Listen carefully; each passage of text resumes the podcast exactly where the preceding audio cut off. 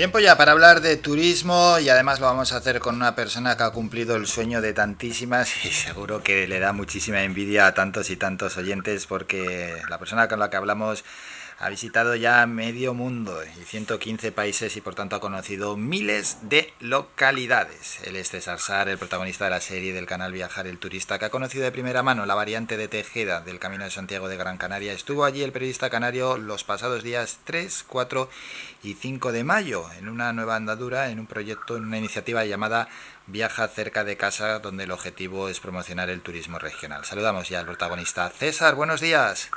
Muy buenos días Álvaro, ¿qué tal? Bien, deseando charlar ¿eh? de turismo, también conocer esa nueva andadura Viaja cerca de casa. ¿En qué consiste? ¿Cómo nace?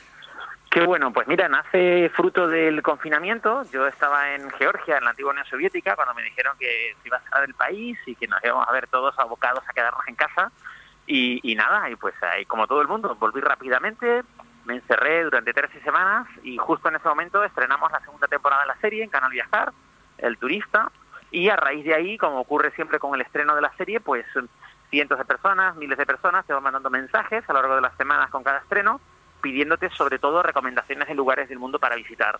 Y ahí se me ocurrió que en vez de dedicarme a recomendar otros rincones del planeta, podría ser una buena idea recomendar lugares eh, para viajar cerca de casa, sobre todo porque ahora la gente no quiere meterse en un avión 10 horas, porque tampoco quieren ir a visitar lugares con grandes aglomeraciones, y entonces se me ocurrió este proyecto de viajar cerca de casa. Hablé con los amigos de Futurismo Canarias, de Futurcan, que son expertos en, gestión y promoción turística.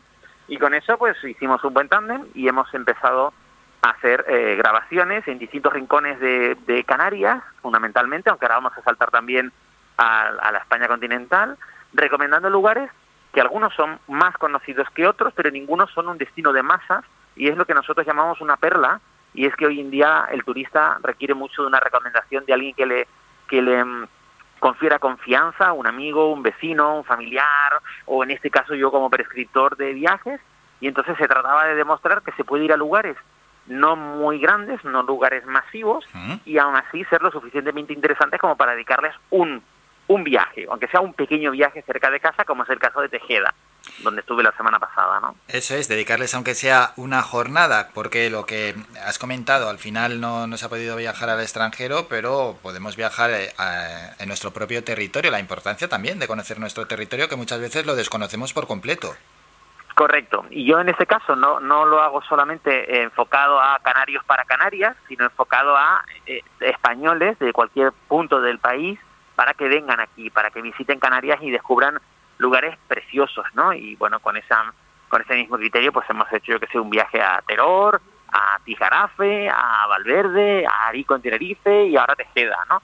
Y la verdad es que cada uno de ellos merece un viaje, no solo una jornada, sino la propuesta es vete y duerme en el lugar, o sea, merece la pena que pernoctes en ese sitio, eh, porque tiene un montón de cosas que debería hacer si te dedicas a hacer un viaje sin prisas, ¿no? Que precisamente es lo que quiere Tejeda, un viaje sin prisas, ¿no? Sí, sí, sí, sí, es un turismo diferente. Exacto, es lo que me gusta denominar un nuevo turismo de calidad, que, ya no está buscando el sol y la playa, que ese siempre lo tendremos porque tenemos el mejor clima del planeta, sin lugar a dudas. Pero ahora hay un nuevo tipo de turista que está buscando algo diferente, que está buscando desmarcarse un poco de la masa y busca sitios que sean muy bonitos, ¿no? Eh, me gusta decir que, por ejemplo, eh, Tejeda no tiene nada que envidiar con respecto a sus características, lo bonito, la aerografía y los paisajes, a los pueblitos que están en la Toscana, que están fuera de Florencia, ¿no? eh, porque siempre los, los tenemos ahí como en un pedestal, ¿no? sales de Florencia, te, puedes, te pierdes por esos pueblos italianos, ¿no? Bueno, pues sales de las Palmas de Gran Canaria y te pierdes por esos pueblos del interior de Gran Canaria, como puede ser Tejeda, con unos paisajes espectaculares y una arquitectura que la han sabido mantener, conservar, igualar, es decir, todas las casitas están pintadas de blanco, hay una uniformidad, hay una armonía paisajística también en el entorno urbano que es muy de agradecer que no ocurre en otros lugares de Canarias ni de España, ¿no? Sí, y esa calidad eh, también la busca el turista, lógicamente, una calidad eh, gastronómica y una calidad eh, cultural, porque no puedes llegar a un sitio, a un destino que te hayan recomendado y lo que estás comentando, César, esa uniformidad que se vea, que se vea que el patrimonio está bien cuidado. Sí, y está muy bien cuidado, ¿no? En el caso de, de Tejeda, por ejemplo, se nota, se percibe no es, no es un éxito solo de las administraciones, que sí han sacado una serie de normas, ordenanzas para regular que la gente pues pinte las casas de, más o menos de una, de una misma tonalidad, sino también depende del ciudadano, del vecino, que se ve que hay como una especie de pique a ver quién tiene las flores más bonitas, más cantidad de flores y más bonitas, ¿no? Y eso es lo que es cuando caminas por las calles, porque son casas particulares las que están llenas de geranios, de plantas de todo tipo, y están todas preciosas, ¿no? Y todo muy limpito, todo muy cuidado, ¿no? Y eso es el buen hacer de la gente que vive en el lugar, ¿no?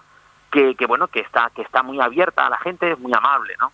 Y bueno, en esta propuesta que hemos hecho ahora en concreto, se trata de, en el Camino de Santiago, que son tres días, en el Camino de Santiago de Gran Canaria, que es ruta Jacobea, lo digo porque hay gente que, que eso no lo sabe, pero hay un Camino de Santiago, parte de un tramo del Camino de Santiago de la ruta Jacobea que pasa por Gran Canaria, que es una maravilla, que está empezando a coger ahora un poco de auge, pero yo estimo que en dos años más va a ser un boom impresionante, va a venir ¿Ah, gente de todos los rincones de España, sí, sin duda. Se va a llenar Gran Canaria de gente de todos los rincones de España que quieren caminar ese tramo, que es un tramo nuevo, por decirlo de alguna forma, menos conocido, que se está dando a conocer ahora. Ese, esa, esos tres días de caminata pasa por la Cruz de Tejeda, por la parte alta del municipio de Tejeda, y la propuesta es, oye, amplía esa ruta, haz lo que se llama la variante de Tejeda y baja Tejeda, que es un camino, en total son 10 kilómetros más, que en menos de dos kilómetros llegas al barrio de la Culata, que ya estás en, en la tierra, en el territorio del Roque Nublo, del Roque Ventaiga, y que en esa, en esa primera bajada, en justo en el desvío, allí cerca de la zona de la Cruz de Tejeda, hay un desvío que han colocado unas señales que se llama el desvío de Tejeda, de la variante de Tejeda, y cuando bajas llegas al primer pueblecito, el de la Culata, que parece que está sacado de un cuento. O sea, son tres callecitas preciosas, hay un par de sitios donde comer, hay una ventita de esas de las de toda la vida, hay un par de alojamientos rurales de calidad con su piscina, su jacuzzi y sus cosas. No, no te creas tú que esto es solo para, para gente de bajo presupuesto, sino para, para personas de cualquier característica y que la, el denominador común es que les gusta la naturaleza, les gusta caminar por senderos preciosos. ¿no? Y yo he tenido la oportunidad de caminar un tramito de esa variante de Tejeda y, y, y, va con la boca abierta, ¿no? La verdad es que la imagen es preciosa. Es precioso, sí. Es precioso. Hemos analizado patrimonio cultural paisajístico, pero yo no quería dejar pasar la oportunidad de recalcar un aspecto como es el gastronómico. No hablo que tiene que haber eh, restaurantes de X eh, tenedores de un prestigio enorme, no, sino que la propia gastronomía eh, en un bar que te puedan ofrecer pues un servicio digo, muy asequible para todos los públicos, pero un servicio de calidad, sobre todo si quieres eh, picar algo, si quieres comer, si quieres comer algo, ¿no? Porque al final eso también es un valor para un destino turístico, ¿no? Que, que la gastronomía tenga su potencial y por supuesto que, que, valoren y que destaquen los productos locales, porque a veces vas a algún destino eh, que es famoso por X producto y resulta que, que pasas por establecimientos y no lo tiene ninguno. Sí, eso es verdad. Y ahí has dado en el clavo. Y un lugar como Tejeda, fíjate, un municipio con menos de 2.000 personas pensadas y menos de 1.000 residentes habituales en el municipio, ¿no? Hmm. Sin embargo, tiene una oferta eh, de restauración muy amplia en distintos barrios. El primero que te decía era La Culata, al primer lugar, lugar al que llega en esa variante de Tejeda, pero luego cuando llegas a Tejeda Casco, al centro histórico, te encuentras que hay varios restaurantes donde comer, de distintas categorías, por cierto, además de una planta alojativa muy variada. Tienen dos hoteles, el Parador Nacional y el Hotel La Fonda, eh, y luego tienen un montón de alojamientos rurales eh, de todo tipo, ¿no?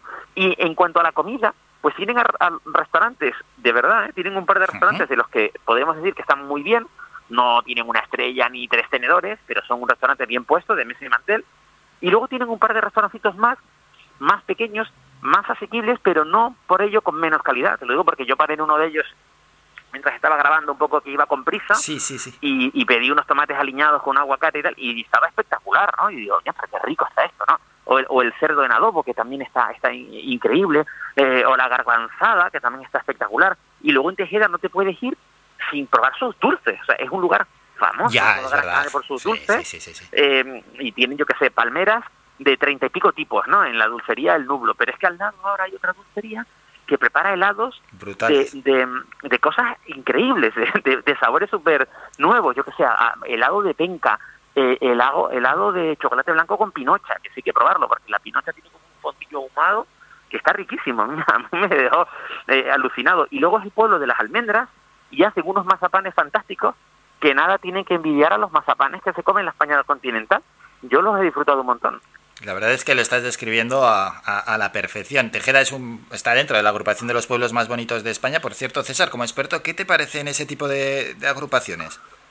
Bueno, a mí me parece que están muy bien. Es cierto que la Asociación de los Pueblos Más Bonitos de España empezó siendo muy poquitos, luego se fue dando más a conocer y han ido incorporando más pueblos. Creo que ahora son 90 los pueblos en España que están dentro de, ese, de esa denominación. Y yo he visitado varios de ellos, todos los que he visitado eh, se merecían esa denominación. O sea, yo no me he encontrado en ningún pueblo dentro de esa, de esa de ese paraguas que tú digas, uy, este lo tiene, pero no, yo creo que se han pasado, ¿no? Sí, sí, no, yo los que he visitado también tienen una calidad enorme. No sé si ahora han abierto mucho el abanico, no lo sé, por, algunos que conozco, pero bueno. Hay 8.800 municipios en España y, y 90 tienen esa denominación, ¿no? Sí, bueno, tampoco creo que sean muchos. Lo que pasa es que ahora, como hablamos de que son 90, puede parecernos que se ha abierto un poco. Sí, pero es que claro, empezó tan exclusivo, empezó tan exclusivo y eran tan tan tan tan potentes los primeros, pero bueno, es, que puesto en esa perspectiva al final, pues claro, ya se ve que, que, no son muchos. Y ya para despedirnos, bueno, la importancia también, César, que tiene que, que las propias personas del territorio, los propios lugareños, conozcan bien eh, su propio territorio para primero para valorarlo, porque muchas veces valoramos siempre lo ajeno y no lo nuestro, y luego también para saber venderlo. Sí, sin duda, sin duda. Yo yo creo que los viajes, como decía yo en el inicio de esta campaña de Viaja Cerca, no hay que medirlos en kilómetros, hay que medirlos en experiencias. Yo invito a la gente a que se ponga las gafas de sol, las gafas de turismo, que coja una pequeña cámara de fotos o su teléfono móvil y que salga a la calle, incluso a veces en tu propio pueblo, en tu propia ciudad, hmm. y que la recorras como con ojos de un turista, que te dediques a mirar hacia arriba, que te, que, que te dediques a visitar los lugares de interés que tienes en tu propio lugar, que visitan los turistas del exterior, pero que tú a lo mejor nunca has visitado, que te vayas a los parques nacionales a, a verlos eh, caminando, a que hagas los senderos, que te metas a comer. ¿Hace cuánto que no nos metemos muchas veces a comer un plato típico? Porque como es típico del sitio, pues ya no lo comemos, ¿no? Y, resulta que te estás perdiendo, yo qué sé, en la isla de Tenerife un conejo salmorejo espectacular, porque ya no, porque porque en teoría lo haces en casa, aunque en realidad no lo haces en casa, y porque en teoría es un plato de turistas cuando, cuando no lo es. En realidad es un plato típico, no es un plato para turistas, ¿no? Y merece la pena comerlo y, rescatarlo, ¿no? O, el gofio escaldado que me comí el otro día yo ahí en, en Gran Canaria, ¿no? que estaba espectacular, estaba riquísimo. Y yo decía, que pues hacía un montón de tiempo que no me comía yo un gofio escaldado tan bueno, ¿no? Sí, y, que, luego no lo haces en casa, es verdad, luego no lo haces en casa. Y yo no lo hago en casa, reconozco que yo no lo hago en casa.